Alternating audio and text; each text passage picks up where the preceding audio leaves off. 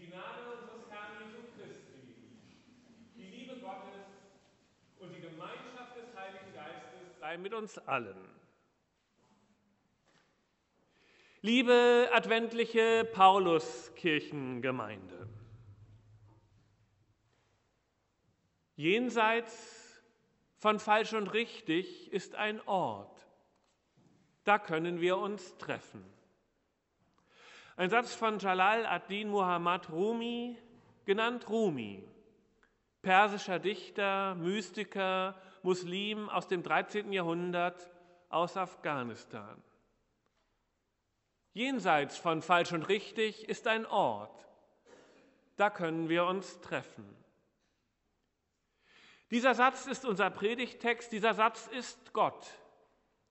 Deshalb lohnt es sich ein wenig über den Satz nachzudenken ein wenig von Rumi, ein wenig vom Islam, ein wenig aus dem 13. Jahrhundert, ein wenig aus der Mystik, ein wenig aus Afghanistan zu lernen.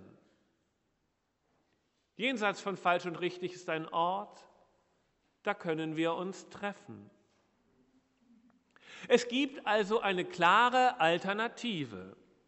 Auf der einen Seite gibt es falsch und richtig die Welt und das Denken in den Kategorien von falsch und richtig, richten und beurteilen.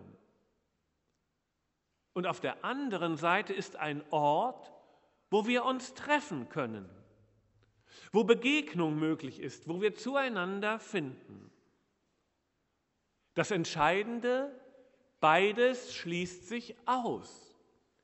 Entweder falsch und richtig oder Begegnung.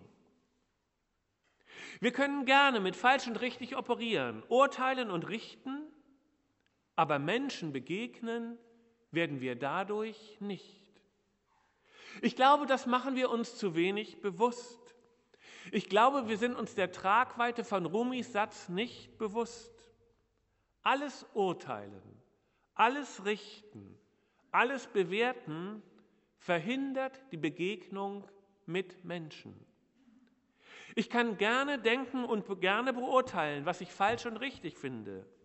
Aber ich werde eine wirkliche Begegnung mit einem anderen Menschen dadurch verhindern. Ich weiß, mir geht es nicht anders. Falsch und richtig steckt tief in mir drin. Und meist beurteile ich sofort, was andere machen, wie andere sind, was andere denken, wie andere leben. Und immer ist es entweder falsch oder richtig. Wir können bei unserem falsch und richtig bleiben, aber noch einmal, um den Preis, dass wir echte Begegnung verhindern. Ich muss mich entscheiden, was möchte ich? Möchte ich weiter an meinem falsch und richtig festhalten? Ist es mir wichtig, für meine eigene Sicherheit die Welt in falsch und richtig zu unterteilen? Oder möchte ich etwa Menschen begegnen, auch auf die Gefahr hin, dass ich mich in der Begegnung verändere? Für die Bibel, für Paulus ist die Sache klar. Es geht um Begegnung. Falsch und richtig macht einsam. Das wirkliche Leben ist Begegnung, Kontakt, Verbindung, ein Treffen, ein Ort, wo wir uns treffen. Deswegen, so Paulus, lasse ich mich von niemandem richten und ich werde auch niemanden richten. Für Paulus gibt es nur einen einzigen, eine einzige, die richten darf, und das ist Gott. Die biblische Einsicht ist, richten darf ganz allein Gott, Menschen steht das Richten nicht zu.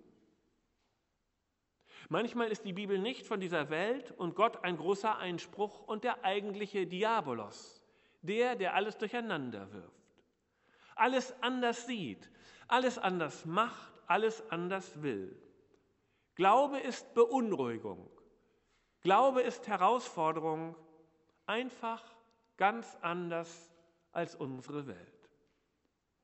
Und das betrifft auch unser ständiges als tägliches, selbstverständliches falsch und richtig und unser Urteilen. Richten darf allein Gott.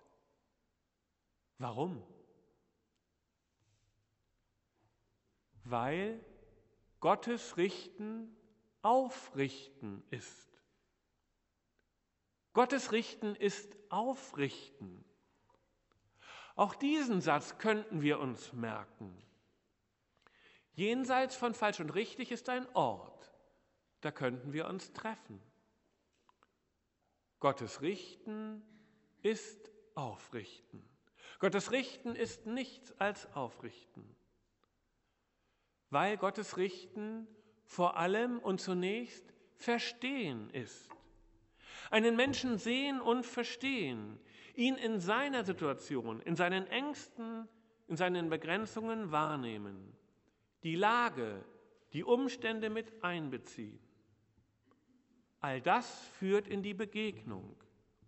Wenn ich einen Menschen nicht beurteilen, sondern verstehen möchte, tiefer blicken, Beweggründe erkennen, eine Geschichte verstehen. Gottes Richten heißt nicht und niemals Prinzipien anzuwenden. Gottes Richten heißt ganz allein gerecht zu werden, dem Menschen zu gerecht zu werden, dem einzelnen Menschen gerecht zu werden, dir in deinen Umständen und mit deiner Geschichte, dir mit deinem Gepäck und mit deinen Ängsten, dir mit deinen Begrenzungen aber auch mit deinem Können und in deinem Glück gerecht werden. Und an dieser Stelle muss ich einmal traurig und gleichzeitig wütend werden. Denn noch immer gibt es diese unselige Tradition von Gott als Richter in unserer Kirche, in den Vorstellungen der Menschen und in unserer Welt.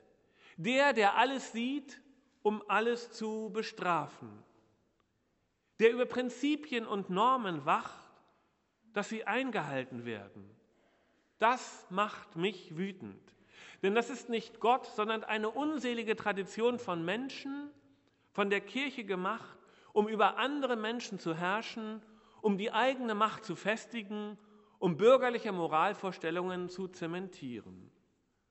Gott wacht nicht über Prinzipien, noch nicht mal über vorehelichen Sex. Gott verbreitet keine Normen. Gott richtet nicht und Gott macht keine Angst. Gott ist noch nicht einmal der unbewegte Beweger, wie Aristoteles es gesagt und die mittelalterliche Theologie es dankend aufgenommen hat. Nein, Gott ist kein unbewegter Beweger. Dazu ist er viel zu flexibel, zu spontan, beweglich, elastisch, agil, viel zu mitfühlend, viel zu empathisch. Gott bewegt sich spontan, wahrnehmend, wertschätzend, verstehend.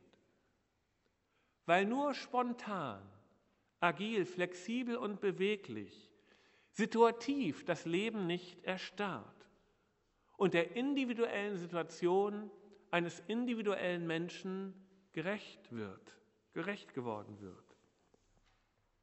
Wohl ist Gott Verantwortung. Das auch. Aber er ist für individuelle Verantwortung, für eine individuelle Ausgestaltung von Verantwortung und dafür Verantwortung individuell und situationsbezogen wahrzunehmen. Aber niemals eben Prinzip, keinesfalls Richter und an allerletzter Stelle Angst. Gott ist alles das Gute und das Böse, das Licht und die Finsternis, die Kälte und die Wärme, das Kleine und das Große, die Nähe und die Ferne. Gott ist alles und noch viel mehr. Aber eines ist er nicht, und das ist Angst. Jedenfalls ist es der biblische Gott nicht, vielleicht der Gott der Philosophen, vielleicht der Gott der Theologen. Der biblische Gott ist es nicht. Er ist lebendig. Viel lebendiger, als wir uns vorstellen können, viel lebendiger, als wir selbst es sind, so lebendig, wie es das Leben ist, das er ist. Advent und Weihnachten hieße also auf einen anderen Richter, auf einen anderen Gott zu warten. Auf einen Gott, der keine Angst und kein Richten und kein Strafen ist, sondern individuelle Verantwortung in individueller Situation und individuelles Glück in dieser Welt. Warten auf einen Gott, dessen Richten Verstehen ist, dessen Richten Aufrichten ist. Warten auf einen Gott, der verstehen will und nicht Prinzipien durchsetzen, sondern allein mir gerecht werden will, mir allein gerecht werden will. Warten auf einen Gott, jenseits von falsch und richtig, das allein ihm vorbehalten bleibt, der Begegnung will und Ort der Begegnung ist. Gott als Geheimnis der Welt, Gott als Ort der Begegnung, Gott als Ort des Glücks. Viele von uns fühlen sich schnell schuldig, neigen zu Selbstvorwürfen und ziehen sich Schuld und Schuldbewusstsein, Schuldgefühle leicht an. Nun, das ist ja vielleicht besser als ignorant und selbstgefällig zu sein, aber gut ist es nicht. Denn oft gehen Schuldzuweisungen mit Macht einher. Und oft ist es eine Form von Macht, Schuldgefühle auszulösen, Schuldbewusstsein zu erzeugen. Und deshalb ist es so gut, dass Paulus frei und frech, genauso anders wie Gottes ist, sagt, ich bin mir keiner Schuld bewusst, ich fühle mich nicht schuldig. Und so ist es vielleicht die vornehmste Aufgabe eines Christen, einer Christin, nicht die Schuld zu bekennen, sondern wie Paulus zu wissen, ich bin mir keiner Schuld bewusst, weil ich allein Gott meine Beurteilung zukommen lasse, weil ich allein Gott erlaube, über mich zu urteilen und weil nur Gott und niemand sonst mich beurteilen darf. Gottes Urteil aber ist ein Verstehen und sein Richten bleibt aufrichten. Wie will man sich da noch schuldig fühlen? Nicht niederbeugen, nicht niederdrücken durch Schuldgefühle, sondern aufrichten durch Verstehen, durch Hinsehen und Verstehen. Wie schön wäre es, wenn wir wie Paulus sagen könnten, ich fürchte mich vor keinem Gericht. Ich lasse mich von niemandem beurteilen und fürchte mich nicht vor dem Urteil, das andere so gerne über mich fällen. Aber ich brauche die Urteile derer, die mich lieben und die mir gerecht werden. Denn deren Urteile sind Leben, deren Urteile sind Gott, die Urteile, die mich lieben, derer, die mich lieben und die mich sehen. Am Ende und am Schluss noch zwei Sprichwörter und ein Zitat, damit ihr aus der Welt erseht, dass die Bibel recht hat dass Gott lebt und dass Angst nicht ist. Jenseits von falsch und richtig ist ein Ort, da können wir uns treffen. So haben wir begonnen. Und aus dem Herzen des kleinen Prinzen von Antoine de Saint-Exupéry kommt das Wort, den Freund kennzeichnet vor allem, dass er nicht richtet. Den Freund kennzeichnet vor allem, dass er nicht richtet. Und Julius Hammer, Dresdner Dichter und Leipziger Jurist, dichtet und richtet. Ein Richter, der verdammt, ist stark nur im Vernichten. Des echten Richters Amt ist, wieder aufzurichten. Ja, in diesem Sinne ist Gott Richter. In diesem Sinne ist Gott Freund. In diesem Sinne könnte Advent sein und Gott kommen. Der Kern von allem aber ist die Angst. Die Angst, die Gott nicht ist.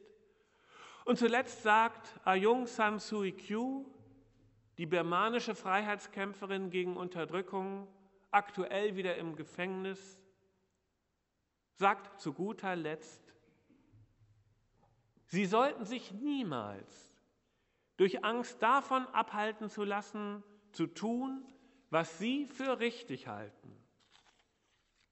Das ist Gott. Das ist der Kern des Glaubens. Sie sollten sich niemals durch Angst davon abhalten lassen, zu tun, was sie für richtig halten. Denn dann wirst du dir begegnen und anderen auch, jenseits von falsch und richtig. Wir sind noch weit entfernt davon, aber Weihnachten wird kommen. Amen.